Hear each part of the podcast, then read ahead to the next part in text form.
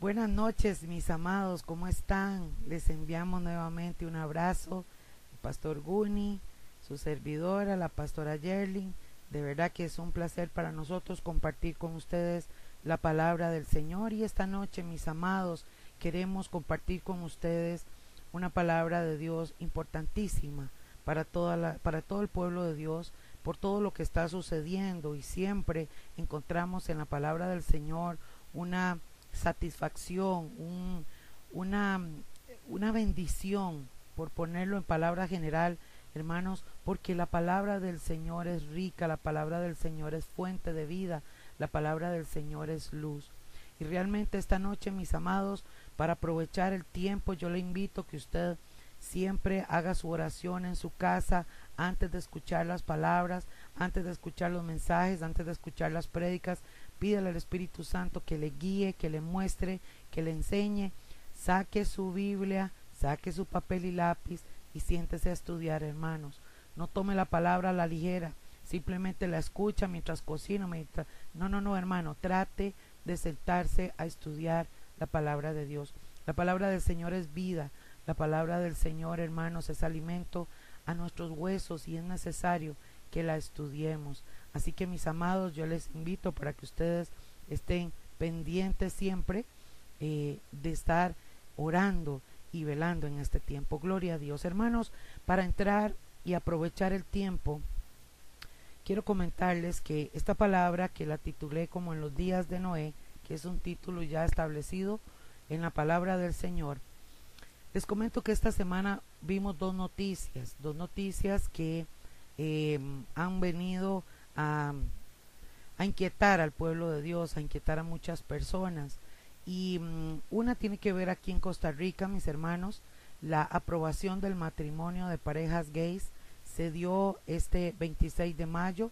Hoy, la fecha de hoy es 28 de mayo del 2020, para los que lleguen a escucharlo en algún momento eh, después, pero esta grabación, mis hermanos, eh, que la estamos haciendo hoy hace exactamente dos días se aprobó, se legalizó el matrimonio de parejas homosexuales en Costa Rica y lamentablemente eso ha traído una serie de acciones en las personas. Hay gente que aplaude, hay gente eh, que está a favor, hay gente que está en contra, hay gente que está indignada y mis hermanos, todo eso ha venido a calar en el corazón de las personas porque las reacciones que también estamos viendo en las personas también están trayendo sorpresa a muchos y muchos están haciendo preguntas.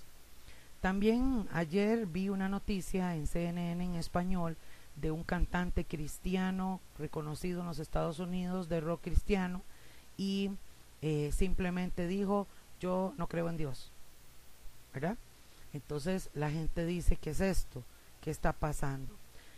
Yo, mis amados, no quiero que usted escuche lo que yo pienso, lo que yo creo o lo que a mí me parece que está sucediendo. No, yo quiero hermano y por eso yo le exhorto en el amor del Señor para que usted saque la palabra y lo vea con sus ojos lo que ya fue profetizado, lo que ya fue escrito, lo que el Señor ya dejó listo para que nosotros sepamos conducirnos. Por eso, mis amados, estudiar la palabra de Dios es tan importante la Biblia es el manual de vida para nosotros también. Y la Biblia nos dice qué va a pasar, qué está pasando, qué viene, ¿verdad? Valga la redundancia, y cómo tenemos que estar, qué debemos hacer. Y esta palabra es para usted que tiene temor de Dios, para usted que quiere saber qué viene y qué debe de hacer. Ponga atención, hermanos, a lo que dice la palabra del Señor. Yo voy a, desglosar eh, estas dos noticias y las voy a introducir en el grupo de personas que vamos a leer en este pasaje que la Biblia describe quiénes son y usted se va a dar cuenta. Pero antes de entrar a estudiar la palabra, hermanos, yo quiero decirles esto. Hay gente que cree, y aquí hay un error garrafal en muchas personas, hay gente que tienen un concepto de Dios equivocado.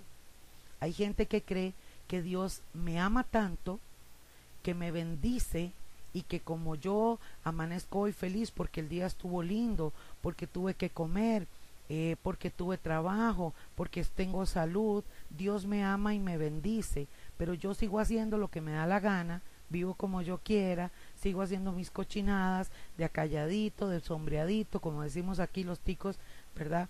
Hermanos, la gente que tiene ese concepto está totalmente equivocada. La gente que cree que Dios solo es amor, solo es bendición y que nos chinea eh, de, de mis chiquitos, ¿verdad? Como somos nosotros los seres humanos, alcahueteando el pecado, hermanos y hermanas, están totalmente equivocados. La palabra de Dios es muy clara. Y por eso, amados, es que hay gente que no le gusta escuchar este tipo de palabras que predicamos nosotros. Porque, ah, esa gente son demasiado radicales, esa gente son muy legalistas, esa gente solo garrote vuelan, esa gente no hablan de bendición, de prosperidad, no hablan de, de riqueza, no hablan, no amados. Es muy lamentable que la gente piense así, porque cuando yo estudio la palabra me doy cuenta, hermanos, que Dios es amor, pero también es un juez justo y que lo que Dios estipuló y cuando Dios a lo blanco llamó blanco y a lo negro llamó negro y dijo así es y punto, nadie, absolutamente nadie, hermanos, ni en el cielo ni en la tierra puede salirse de este parámetro que Jesús estableció, porque al brincarse la cerca, al brincarse ese parámetro, Dios ya había establecido que al que desobedece o al que hace lo que no debe de hacer, juicio come para sí. ¿Comprendemos, amados? Esta palabra es importante que la entendamos. Entonces, el Señor, amados, dejó estipulado lo que iba a suceder en este tiempo y una de las cosas que Él establece en toda el área profética, cuando usted estudia escatología, cuando usted estudia en la palabra, hermano, desde el Génesis hasta el Apocalipsis, usted va a ver dos posiciones de Dios. Por favor, entendamos esto. Dos posiciones de Dios muy radicales hacia los seres humanos. La bendición para los que obedecen su palabra y la maldición y el juicio para los que la desobedecen. Entonces, amados, cuando usted comprende que de parte de Dios estas posiciones se van a cumplir, se cumplen y se van a cumplir, y nos damos cuenta, hermanos, que la palabra de Dios establece que antes del arrebatamiento van a comenzar, van a comenzar una serie de eventos que preceden, que anteceden a la gran tribulación. Entonces, se lo voy a explicar mejor. Estamos ahorita en el tiempo donde vemos señales proféticas que fueron escritas y dichas por el mismo Jesús, que dijo, cuando vean estas cosas, sepan que el tiempo está cerca. ¿Cuál tiempo? El tiempo del arrebatamiento, cuando Dios va a sacar a la iglesia de la tierra y por quitada la iglesia, mis amados, por quitada la iglesia, vienen siete años de gran tribulación y en esa gran tribulación, hermanos, ustedes eh, lo han visto en la palabra, se van a desatar se van a soltar los juicios de Dios para los seres humanos. ¿Estamos entendiendo? Bueno, entonces, mis amados, quiero que pongan atención a esta palabra esto que sucedió en Costa Rica, que ya se ha dado en el mundo y que mucha gente está escandalizada y que mucha gente está enojada y he visto a los pastores que han dicho ya hay un manto de maldición sobre Costa Rica y todo eso, por supuesto que claro que sí, por supuesto que eso es así. Traen el pecado, ¿qué se espera? Maldición. Pero ponga atención a esta palabra, quiero que vaya conmigo al libro de Mateo, capítulo 24, versículo 36. Búsquelo ahí en su Biblia, por favor. Eh, Mateo capítulo 24, versículo 36. Así que le doy chance este para que usted pueda buscarlo. ¿Ok? Muy bien. Bueno, lo tenemos ahí, mis amados. Vamos a ver siete cosas que anteceden a la venida del Señor escritas en este texto. Vuelvo a repetirles. Siete sucesos, siete cosas, siete acontecimientos que anteceden a la venida del Señor escritas en este texto, en estos, estos versículos que acabo de sacar, para que usted eh, pueda anotarlos. ¿Ok? Bueno, Mateo capítulo 24, versículo 36. Mira lo que dice, mis amados, vamos a ir despacio. Jesús dio esta palabra y dijo, pero el día y la hora, ni aun los ángeles de los cielos, nadie lo sabe, sino solo mi Padre. Vamos despacio. La primera cosa, mis amados, que tenemos que entender en lo que vamos a estudiar este pasaje, es que el día y la hora nadie lo sabe. Tengámoslo presente. Nadie, nadie, absolutamente nadie, ni los ángeles, nadie lo sabe. Y Jesús, siendo el Hijo, dijo, solo mi Padre. Él hubiera dicho, lo sé yo y lo sabe, lo sabe mi papá. No, no, no. Jesús está diciendo, ni aun los ángeles de los cielos lo saben, solo mi Padre. Entonces, la primera cosa, mis hermanos, que usted debe de anotar en su, en su hojita o en su cuaderno, es saber que el día y la hora nadie lo sabe. Por lo tanto, el Señor va a venir sorpresivamente. ¿Lo tiene anotado? El Señor va a venir sorpresivamente. Verso 37. Más como en los días de Noé, así será la venida del Hijo del Hombre. Aquí viene la segunda cosa, el segundo suceso que va a anteceder a la venida del Señor. Y este ejemplo lo pone Jesús diciendo, más como en los días de Noé, así será la venida del Hijo del Hombre. O sea, Jesús está diciendo, yo no sé cuándo voy a llegar, porque solo mi Padre lo sabe, pero les voy a dar algunas señales de la temporada, de la época, del tiempo, para que sepan cuándo será por lo menos el tiempo, no el día exacto, no la hora exacta, pero probablemente el tiempo, la época, lo, sintamos en nuestro corazón. ¿Por qué? Mira lo que dice la palabra. Mas como en los días de Noé, pone este ejemplo. ¿Qué pasó en los días de Noé?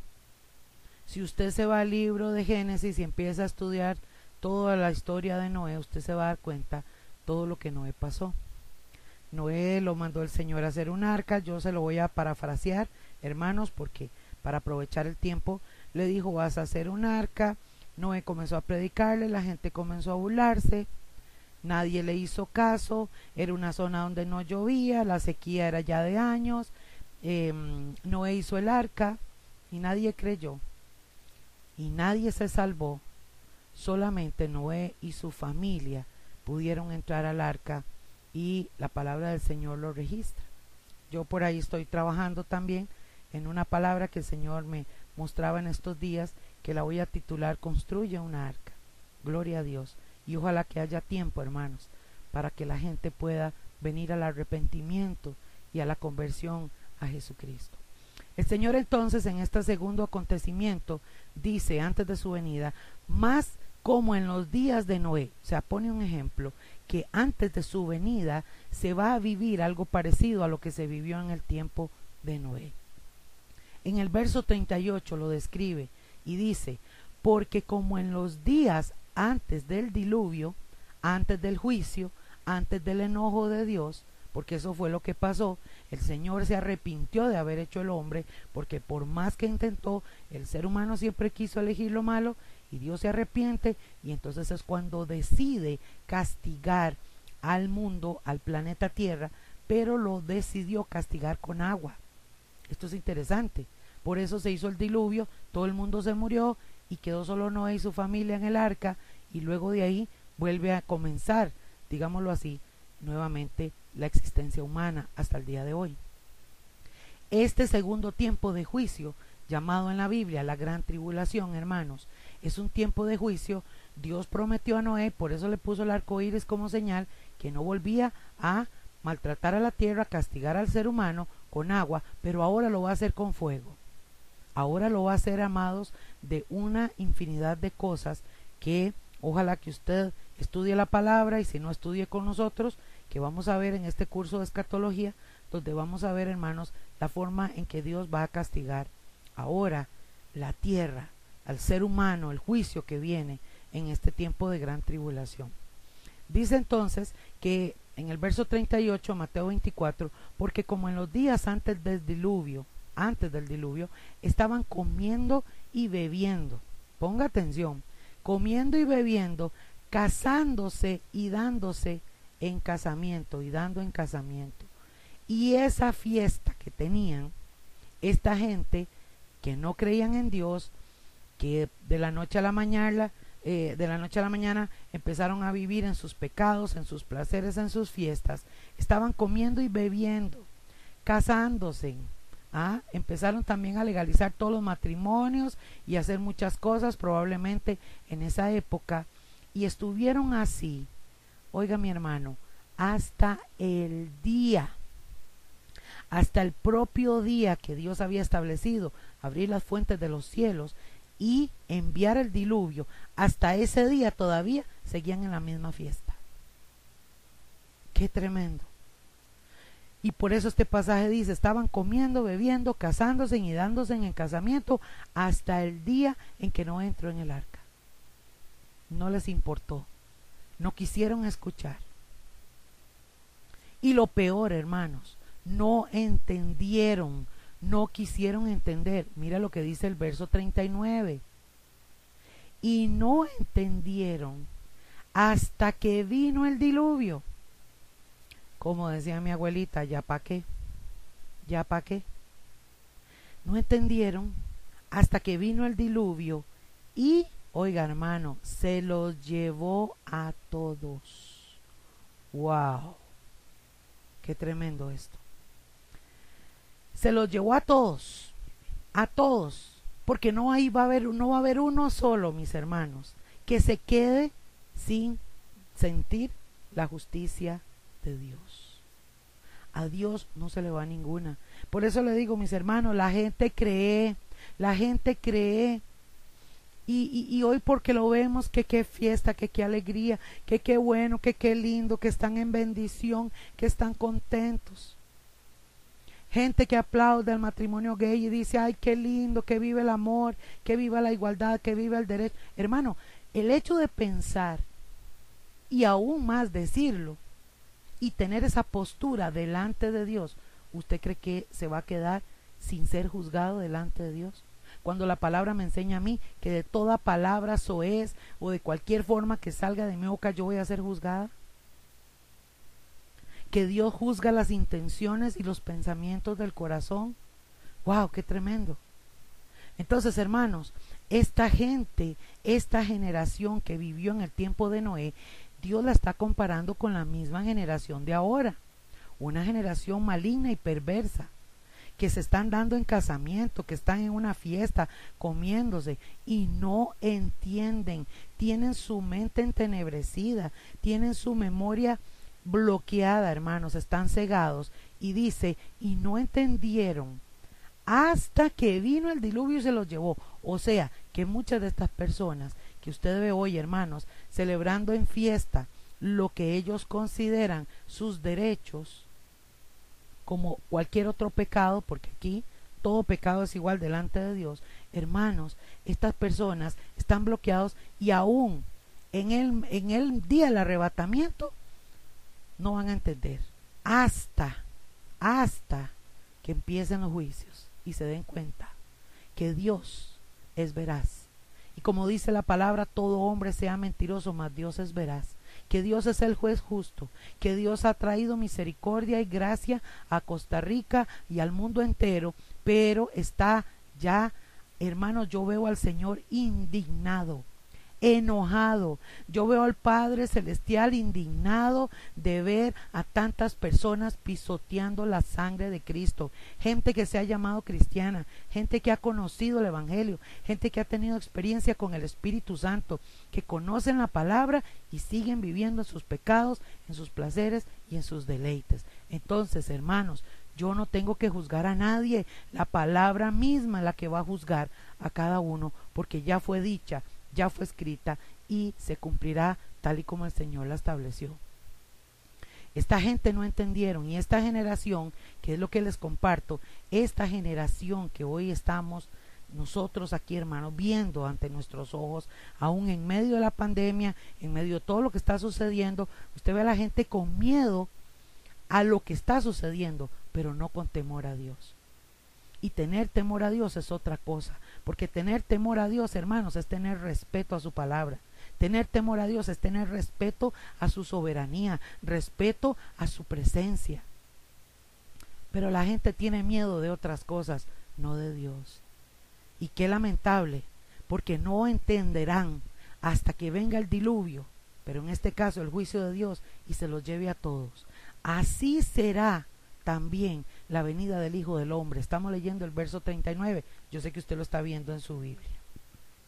Entonces, hermanos, aquí el Señor describe en el versículo 40 y 41 cómo será el momento del arrebatamiento.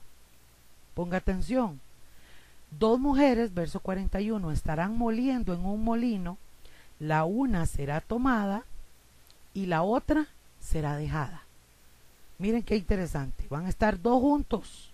¿Por qué, hermanos? Porque lamentablemente hay muchos matrimonios que el hombre, si está en Cristo, si tiene temor a Dios, si está buscando la santidad y la mujer sigue con sus lujurias, con sus pensamientos de pecado, sigue haciendo sus cochinadas, aunque sea allá adentro calladita, que nadie la ve en el baño, donde sea, pero sigue haciendo sus cosas. O mujeres que siguen con su lengua denigrando, chismeando, eh, juzgando.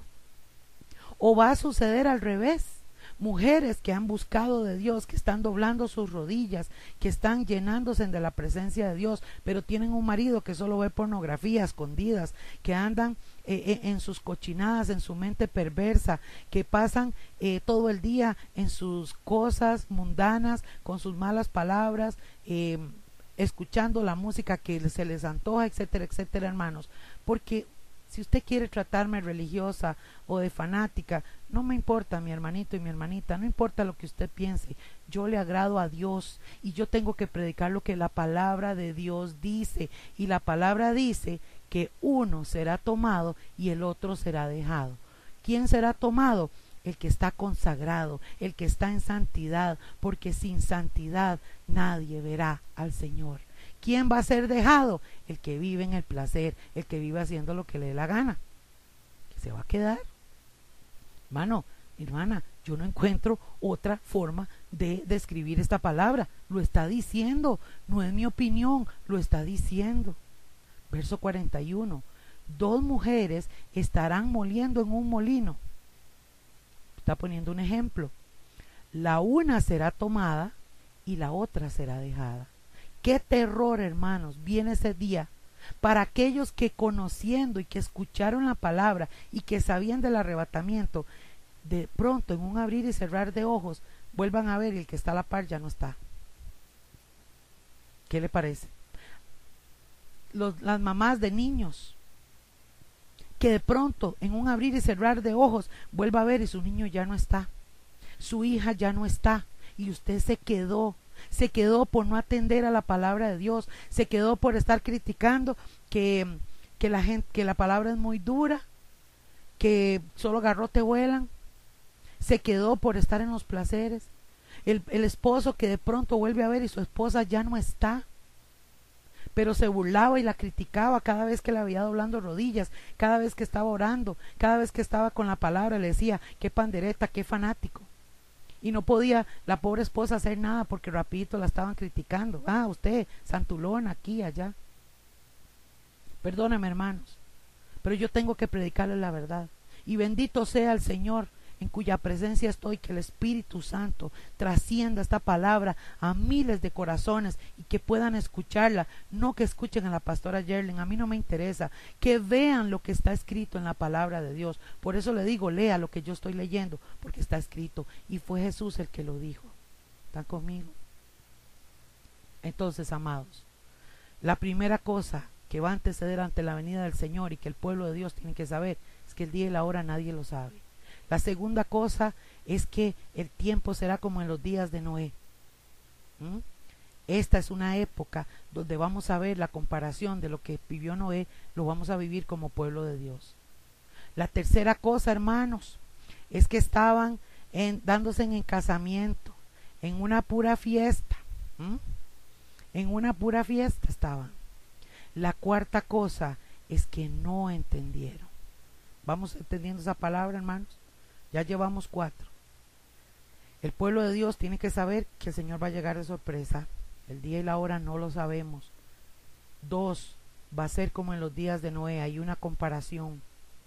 Tres, va a estar mucha gente en una pura fiesta celebrando su pecado y su placer. Cuatro, están embotados. Hay gente que a usted no lo va a entender, hay gente que a usted lo va a criticar, hay gente que a usted lo va a ofender, hay gente que a usted lo va a rechazar cuando usted hable de la palabra. No entendieron. Y la quinta cosa que hablamos ahorita, hermanos, es que el ejemplo es que uno será tomado y el otro será dejado. Dios nos está hablando de prepararnos, de prepararnos. Y esa es la, séptima, pero voy por la sexta. Mira lo que dice entonces, hermanos. Verso 42. Velad pues, porque no sabéis a qué hora de venir vuestro Señor. Entonces, amados, ¿cuál es la sexta cosa? Velad. Velad porque no sabéis a qué hora ha de venir vuestro Señor. Si usted lo está notando. Y la séptima cosa, hermanos, la encontramos entonces en el último versículo, pero quiero terminar el 43. Mira lo que dice. Perdón, 42. Velad pues porque no sabéis a qué hora ha de venir vuestro Señor. Verso 43. Pero sabed esto que si el padre de familia supiere a qué hora el ladrón va a venir, velaría. ¿Qué quiere decir esta palabra, hermanos? Que como usted y yo sabemos que el Señor va a venir sorpresivamente, ¿cuál es la palabra clave de este tiempo? Velar. Si usted sabe que hay un ladrón al acecho en su casa, usted no sabe en qué momento se va a meter, pero sabe que se va a meter. Usted fijo haría guardia toda la noche y todo el día, alternándose con otros para cuidar que nadie se meta a su casa. Esa es la comparación que está dando Jesús aquí. Si alguno sabe que el si algún padre de familia sabe que el ladrón va a venir, estaría velando para que no sea minada su casa. El Señor pone esta comparación porque tu casa, la casa que tú le has entregado a Dios, es tu propia vida. Si tú estás velando, mi hermano, y sabes que el Señor va a venir, entonces aquí viene la séptima cosa. Debes de estar preparado, dice el verso 44. Por tanto, también vosotros estad preparados, porque el Hijo del Hombre vendrá a la hora. Mira qué interesante, hermano. Puede ser al mediodía, puede ser ahorita a las 3, puede ser mañana a las 8 de la mañana, puede ser hoy a la medianoche. No lo sabemos. Por tanto también vosotros estad preparados porque el Hijo del Hombre vendrá a la hora que no pensáis. Entonces, amados, estas personas y lo que estamos viendo en este tiempo, esto que está viviendo Costa Rica, y se lo digo a mis hermanos que estamos aquí en Costa Rica, esto es parte de la profecía. Tarde o temprano tenía que darse y tarde o temprano tenía que cumplirse como tienen que cumplirse otras profecías. Pero el pueblo de Dios se niega y que no, y yo no acepto, y yo no lo recibo, y yo, hermanos, entiéndame, nosotros no vamos a aceptar el pecado, nosotros vamos a seguir predicando la palabra tal y como es para que la gente venga al arrepentimiento. Pero usted y yo no podemos detener, hermanos, lo que ya fue escrito, ya Jesús lo estableció. Y tenemos que verlo como una señal de que su venida se acerca. Entonces, termino esta parte repitiendo, hermanos, estas siete cosas. ¿Cuáles son? Número uno, el día y la hora nadie la sabe. Dos, va a ser como en los días de Noé, una época parecida. Tres, la gente va a estar en una pura fiesta dándose en casamientos y aprobando leyes cochinas, malas, perversas, póngale el nombre que usted quiera. Es parte de lo que se tiene que cumplir. Número cuatro, la gente está enseguecida, entenebrecida, con mentes reprobadas. No entendieron hasta que vino el diluvio. Número cinco, el día del arrebatamiento, uno será tomado y el otro será dejado. Qué lindo sean que los dos, esposo y esposa, estén en un mismo nivel, orando juntos, ayunando juntos, buscando del Señor juntos, santificando su vida, su relación sexual, sus emociones, sus sentimientos, sus pensamientos, todo. Número 5. Velad. Porque no sabemos en qué momento va a venir el Señor. Y número 7.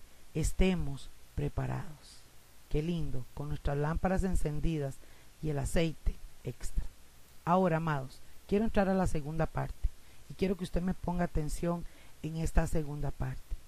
Estábamos hablando de esta noticia del matrimonio aprobado eh, en Costa Rica de los homosexuales, pero también les hablé de este cantante que tiene asombrado a los cristianos y hace poco les hablé de otro cantante también muy conocido, un chico que fue muy lindo, Dios lo usa mucho, con una voz privilegiada y de la noche a la mañana desertó y dijo, soy gay, ya no quiero nada con Dios, me voy de la iglesia, me voy del ministerio, renuncio a todo porque voy a ser feliz. Iglesia, por favor, escucha esta otra parte que quiero que la entiendas. Tienes que prepararte, hermano, hermana, pastor, líder que me está escuchando, a ver consecutivamente estas cosas que van a empezar a salir. El trigo va a ser separado de la cizaña. La cizaña ha crecido con el trigo, pero como dijo Pedro, salieron de nosotros, pero no eran de nosotros. Apostasía. La apostasía no solamente la vemos, hermanos, en estos falsos profetas, falsos pastores que han predicado, que le han sacado la plata a la gente y que solo profetizan bendiciones y no hablan de arrepentimiento, no hablan de santidad. Pero también la apostasía está en muchos que ahora van a desertar, hermanos estuvieron que es que muy bien y que hablaron de Dios, que hicieron conciertos, que predicaron, etcétera, etcétera. Pero mira, mira lo que dice la palabra de Dios. Quiero que vaya conmigo a segunda de Pedro, capítulo 2. Por favor, vaya a su Biblia. Segunda de Pedro, capítulo 2. Vamos a ver, vamos a corroborar aquí. Segunda de Pedro, capítulo 2. Y quiero que leamos en este tiempo restante de estudio. Yo voy a corroborarlo aquí. Segunda de Pedro, capítulo 2. Sí, ¿ok? Versículo del 1 en adelante. Muy bien. Hermanos, ¿qué vamos a ver como iglesia? ¿Qué es lo que está pasando? ¿Y qué va a pasar? Mira lo que dice la palabra. Pero también quiero que veas en lo que vamos a leer en este pasaje lo que les espera a estos desertores, lo que les espera a estos mentirosos, lo que les espera a estos engañadores. A mí no me toca juzgarlos, ¿Cuál es mi responsabilidad, hermanos? Como cristiana y usted también. Usted tiene un primo, un tío, un abuelo, quien sea, un familiar, un vecino, que está en este grupo, hermano. Ore por esa persona. Sígale predicando de Cristo. Ojalá venga el arrepentimiento. Ese es el mayor deseo de Dios y también debe ser el de nosotros. Juzgar lo que va para el infierno, que se va a condenar. No, hermanos, si eso no nos toca a nosotros, ya está escrito. Ya está establecido y lo dijo también el Señor y se lo reveló a su siervo Pedro. Segunda de Pedro capítulo 2 versículo 1. Lo voy a leer hermanos en la traducción nueva versión internacional. Así que usted lo va, si usted lo tiene en la Reina Valera 1960, tal vez lo va a, va a escuchar que lo leo diferente, pero al final dice lo mismo. Solamente que quiero leerlo en esta versión para que lo pueda entender mejor. Mira lo que dice. Verso 1. En el pueblo judío hubo falsos profetas, está diciendo Pedro, y también entre ustedes habrá falsos maestros. Está advirtiendo, habrá futuro, falsos maestros. Entonces, hermanos, hay gente que está a nuestro alrededor, o gente que hemos escuchado por años, o gente que hemos admirado. No se asuste, porque cuando menos piensa se le va a salir el chuki. ¿Por qué? porque quien conoce el corazón del hombre. Mire, hermano, y es muy triste. Y lloro por eso, lloro por mis hijos, por mi familia, por mis hermanos, por mis tíos, por mis abuelos, por todo el mundo, por mis hermanos consiervos, los pastores, los líderes, para que no salgan, no se salgan del camino. Vea lo que dice. Habrá falsos maestros que encubiertamente introducirán herejías destructivas. ¿Está entendiendo, hermano? Introducirán herejías destructivas al extremo de negar al mismo Señor que los rescató. ¿Qué está haciendo este muchacho que salió en la noticia de ayer?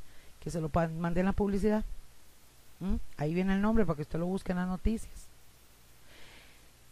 ¿Qué dice la Biblia de este tipo de personas? Que son falsos profetas o maestros, cantantes, como lo quieran llamar, falsos cristianos, que han introducido herejías destructivas, han enseñado las cosas y ahora están diciendo lo contrario. Enseñaron la verdad y ahora están diciendo lo contrario. ¿Qué, ¿A qué se le llama lo que están diciendo ahora? Herejías destructivas. ¿Por qué, hermanos? Porque lamentablemente por este tipo de personas el amor de muchos se enfriará. También escrito en Mateo, también escrito en Lucas profecía de Jesús para los últimos tiempos.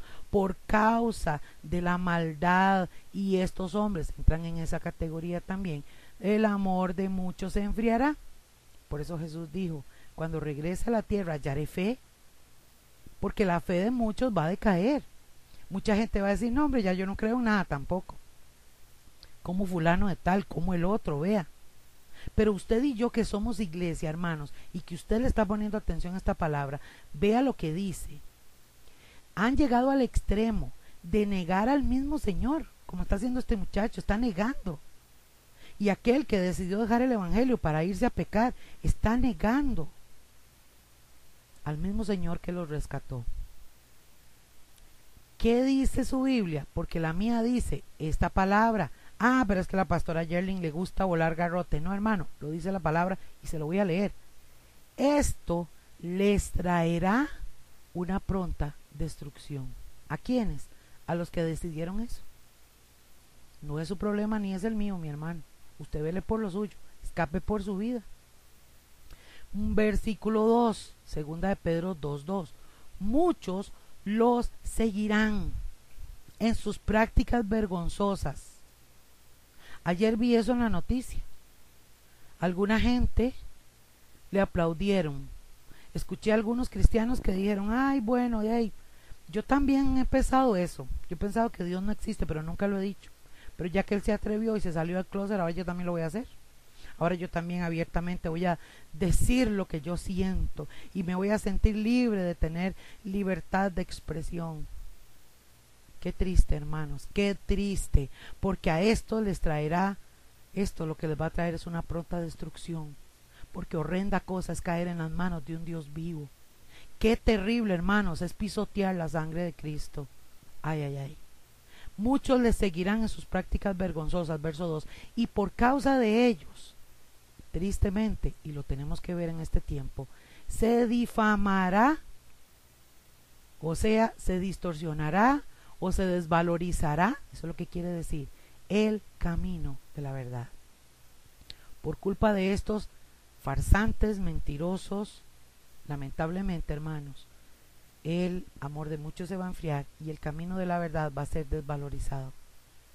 Entonces, hermanos, también deseamos que vengan muchos al arrepentimiento, muchísimos que se conviertan a Cristo.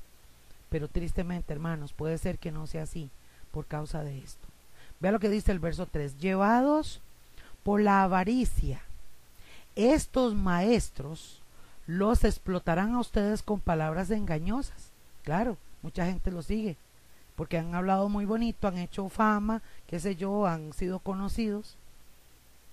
Y dice, desde hace mucho tiempo su condenación está preparada Ay, ay, ay, hermano, es que a Dios no se le va ninguna. Es que Dios conoce la intención del corazón. Eso es lo que Dios va a pesar. Eso es lo que Dios va a juzgar. ¿Qué sientes? ¿Qué piensas? ¿Qué es lo que maquina tu corazón y el mío? Por eso, amados, de la abundancia el corazón habla la boca. Cuando de tu boca sale palabra de Dios, palabra de bendición, palabra de justicia, cuando tus obras son justas, hermano, entonces tú estás vestido, porque eso dice la palabra, que vestido de lino fino, limpio, resplandeciente, que tiene que estar vestida la novia y tú y yo somos parte de la novia, hermanos. Esas son las acciones justas de la abundancia del corazón habla la boca. Y Dios quiere que hablemos bendición, que hablemos su palabra. ¿Están conmigo, iglesia? ¿Qué les espera a esta gente? Ay, ay, ay. Verso 4, segunda de Pedro 2, 4. Dios no perdonó a los ángeles cuando pecaron. Por eso dice, la destrucción de esta gente están desde hace mucho ya escrita. ¿Usted cree que Dios le va a pobrecito, mi chiquito? No, no, no, hermano, con Dios no se juega. Así de simple. Verso 4, Dios no perdonó a los ángeles cuando pecaron, sino que los arrojó al abismo, metiéndolos en tenebrosas cavernas. A los ángeles, hermosos, criaturas preciosas que Dios las hizo. A Dios no le pesa la mano, mi hermano, mi hermana, entendamos eso. Con temor y temblor delante de Jehová en cuya presencia estoy, lo digo. A Dios no le pesa la mano. Cuando tenga que decretar la justicia, lo hará. Él es un juez justo y con vara de hierro regirá. Escuche, Dios no perdonó a los ángeles cuando pecaron, sino que los arrojó al abismo, metiéndolos en tenebrosas cavernas y reservándolos para el juicio.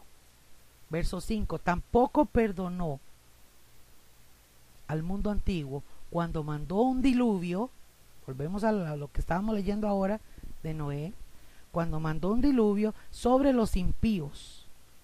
Dios no perdonó, no le pesa la mano. Escuche, aunque, ay, qué lindo, y aquí viene la diferencia, subráyelo y márquelo. Se lo voy a volver a leer, verso 5. Tampoco perdonó al mundo antiguo cuando mandó un diluvio sobre los impíos sobre los impíos, los que actúan impíamente. Si usted se llama cristiano y yo me llamo cristiana, pero mis acciones son impías delante de Dios, usted entra en esta categoría y yo también. Y yo no quiero eso, mi hermano. Yo no quiero esto. Escuche, aunque protegió a ocho personas, incluyendo a Noé, predicador de qué? De la justicia era un hombre justo. Y el que determina si tú eres justo o yo soy justa no es nadie, solamente Dios. Aunque nuestro testimonio tiene que ser visto por los que viven con nosotros, como les predico mis hermanitos. Mi esposo Guni dice si yo soy sierva de Dios o no lo soy si soy una hija de Dios o no lo soy. Mis hijos, Albita y Gunito, dicen si yo soy una sierva de Dios o no. Y mis hijos, Patrick y Marcela, dicen lo mismo, si soy o no una sierva de Dios. Porque mi testimonio, soy carta leída, empieza en mi casa. Hello. Yo sé que usted está diciendo, pastora, qué garroteada. Pues yo, yo fui la primera que la recibí y le doy gloria a Dios porque la sigo recibiendo, hermanos. Porque quiero buscar a Cristo y hacer su voluntad. Verso 6. Además condenó a las ciudades de Sodoma y Gomorra y las redujo a cenizas, poniéndolas como escarmiento para los impíos. Vea mi hermano que Dios hizo la separación. Dice que castigó, no le pesó la mano para mandar el castigo a los impíos, pero guardó a Noé, guardó al justo. Su mano protectora está sobre el justo, aleluya. Su mano de protección, hermanos, está sobre ti si tú obedeces y haces la obra de Dios como Él te la ha pedido. ¿Están conmigo? Dios condenó a las ciudades de Sodoma y Gomorra y las redujo a cenizas ¿Y qué era lo que se daba en esa ciudad, hermano? ¿Qué era lo que había ahí? Homosexualismo hasta las orejas. Homosexualismo hasta las orejas. Recuerden que estoy aquí grabando, hermanos, y ahí está Fiona, la perrita albita haciendo bulla, así que no se preocupe. Escuche. Por otra parte, hermanos, mire, perdón, verso 6, para terminar.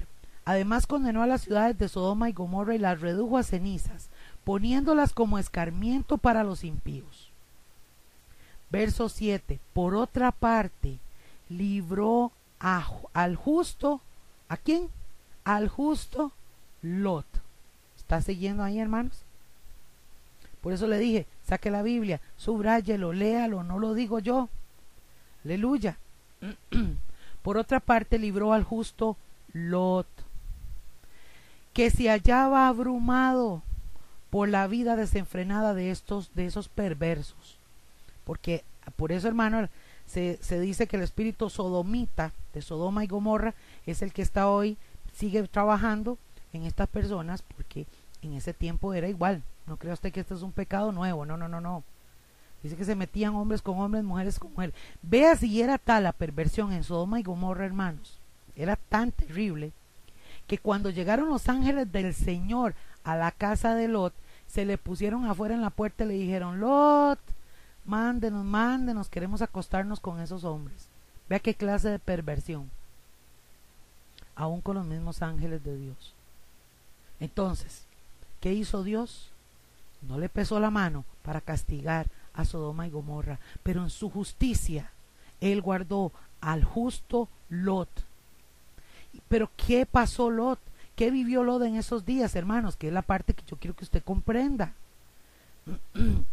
Es que hay gente que dice, pastor, es que qué días más duros, qué difíciles. Sí, hermano, es que tenemos que pasarlo. Pero el Señor está con nosotros. ¿Acaso no dijo el Señor que aunque andemos en valle de sombra de muerte, no debemos de temer en nuestro corazón porque Él está con nosotros? Yo digo amén y yo lo creo. Amados, Lot estaba abrumado por la vida desenfrenada de esos perversos. Claro, vea lo que dice el verso 8, pues este justo que convivía con ellos y amaba el bien, día tras día sentía que se le despedazaba el alma por las obras inicuas que veía y oía. Yo no sé si a usted le pasa, hermano, pero yo lloro delante del Señor a veces y con dolor en mi corazón le digo, Señor, qué triste. Qué triste cuando veo a aquella fulanita que yo amo tanto y que ha decidido escoger lo malo. Qué triste ver a aquel fulanito que yo amo tanto, que, que oro por esa persona y sigue en lo malo. Lot vivía lo mismo, lo dice la palabra, hermanos. Él vivía angustiado, vivía y tenía que convivir Tenía que ir a comprar carne, tenía que ir a comprar verdura, tenía que ir al súper, tenía que montarse en el bus, tenía que ir al hospital, a la cita, tenía que atender en el negocio, tenía que convivir con ellos, con los homosexuales, con, con, con los hombres y las mujeres perversas, con, con todo el mundo. Pero ¿cómo estaba el corazón de Lot? Vea la forma en que lo dice esta versión. Se le despedazaba el alma por las obras inicuas que veía y oía. Pero ¿qué hizo Dios, hermano? Dios libró a Job. Y vea lo que dice el verso 9. Todo esto demuestra que el Señor sabe librar de la prueba a los que viven como Dios quiere y reservar a los impíos para castigar en el día del juicio. Ahí está la justicia de Dios. Aleluya. Verso 10. Esto les espera sobre todo a los que siguen a los que siguen los corrompidos deseos de la naturaleza humana y desprecian la autoridad de Dios. Dice el versículo, terminando, el, finalizando el 10. Atrevidos y arrogantes que son, no tienen reparo en insultar a los seres celestiales. Nada, no les importa. Esta gente niegan a Dios, niegan la existencia, ya no les importa. Como este cantante y quién sabe cuántos más. Pero ve lo que dice el verso 11. Mientras que los ángeles, a pesar de superarlos en fuerza a estas personas y a nosotros, los seres humanos, en poder, no pronuncian contra tales seres ninguna acusación insultante en la presencia de Dios. Se cuidan de no blasfemar. Y esta gente blasfema. Verso 12. Pero aquellos blasfeman en asuntos que no entienden como animales irracionales se guían únicamente por el instinto, pues nacieron para ser atrapados. Ay, ay, ay, mire, nacieron para ser atrapados. Qué tremendo, hermanos. Qué palabra. Nacieron para ser atrapados y degollados. Lo mismo que esos animales perecerán también en su corrupción, porque para Dios es lo peor, la corrupción, el pecado, la iniquidad. Verso 13. Y recibirán el justo pago por sus injusticias. ¿De quién es el pago? ¿De la iglesia evangélica? No. ¿Del pastor? No. De Dios. Perecerán también en su corrupción y recibirán el justo pago por sus injusticias. Su concepto de placer es entregarse a las pasiones desenfrenadas en pleno día. Son manchas y suciedad que gozan de sus placeres mientras los acompañan a ustedes en sus comidas, porque muchos están sentados a la par de nosotros, pero que hay en el corazón. Dice el verso 14, tienen los ojos llenos de adulterio. Hermano, usted y yo no lo vemos, no podemos juzgar porque no conocemos, pero a Dios no se le va ninguna. Y son insaciables en el pecar. Seducen a las personas inconstantes y son expertos en la avaricia. Hijos de maldición, verso 15, han abandonado el camino recto y se han extraviado para seguir la senda de Balán, hijo de Boazor, que ese es otro ejemplo también, y dice, a quien le encantaba el salario de la injusticia. Pero fue reprendido por su maldad, su propia burra, una muda bestia de carga, habló con voz humana y le refrenó y refrenó la locura del profeta. Un hombre que no quiso hacer la voluntad de Dios y era profeta. Verso 17. Estos individuos son fuentes sin agua, niebla, empujada por la tormenta para quienes está reservada la más densa oscuridad. Pronunciando discursos arrogantes y sin sentido, seducen con los instintos naturales desenfrenados a quienes apenas comienzan a apartarse de los que viven en el error. Qué triste, porque mucha gente nueva se va a apartar del Señor por causa de esta gente. Verso 19. Les prometen libertad cuando ellos mismos son esclavos de la corrupción, ya que cada uno es esclavo de aquello que lo ha dominado. Y voy finalizando el verso 20 y 21. Si habiendo escapado de la contaminación del mundo por haber conocido a nuestro Señor, estas personas que conocieron a Cristo y Salvador Jesucristo, vuelven a enredarse en ella y son vencidos, terminan en peores condiciones que al principio. Verso 21. Mas les hubiera valido mejor no conocer el camino de la justicia que abandonarlo después de haber conocido el santo mandamiento que se les dio. Amados, qué tremenda palabra. Vimos de estas dos noticias que las puse como ejemplo de lo que se está viendo actualmente, de lo que la iglesia tiene que pasar en sufrimiento viendo estas injusticias, viendo estas barbaridades, viendo estas perversiones, pero también nos gozamos porque vamos a ver la gloria de Dios, porque nuestra redención está cerca, porque la venida del Señor está a las puertas y la trompeta está para sonar y tú y yo, amados, vale la pena consagrarnos, decirle no al mundo, decirle no al pecado y buscar a Cristo en este tiempo que es el momento propicio para irnos con Él. Nuestra responsabilidad es orar por los homosexuales, orar por las lesbianas, orar por los pecadores, orar por esta gente para que la misericordia de Dios sea con ellos si la quieren recibir. Y si no, amados, nosotros cumplimos delante de Dios haciendo obras de justicia por amor al nombre del Señor.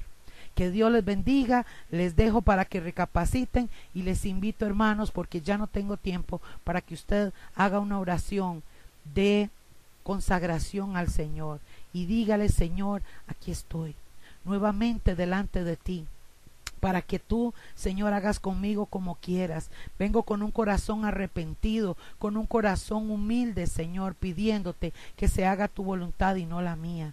Ayúdanos a sobrevivir en este tiempo, a santificarnos y amarte por sobre todas las cosas, a decirle no al pecado y llamar a lo blanco blanco y a lo negro negro para agradarte y para hacer tu santa voluntad.